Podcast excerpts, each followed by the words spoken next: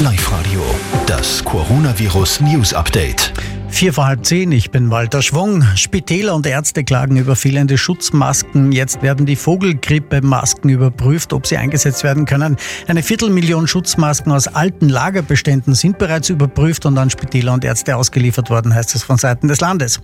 Die aktuellen Zahlen zu den Corona-Infektionen in Österreich sind 1843 Menschen an dem Virus erkrankt, 345 sind es in Oberösterreich. Und die Auer hat heute ihren Linienflugbetrieb eingestellt. Nur noch zwei Maschinen Maschinen sind im Einsatz. Sie bringen im Auftrag des Außenministeriums gestrandete Österreicher nach Hause. Das Einzige, was heute fliegen wird.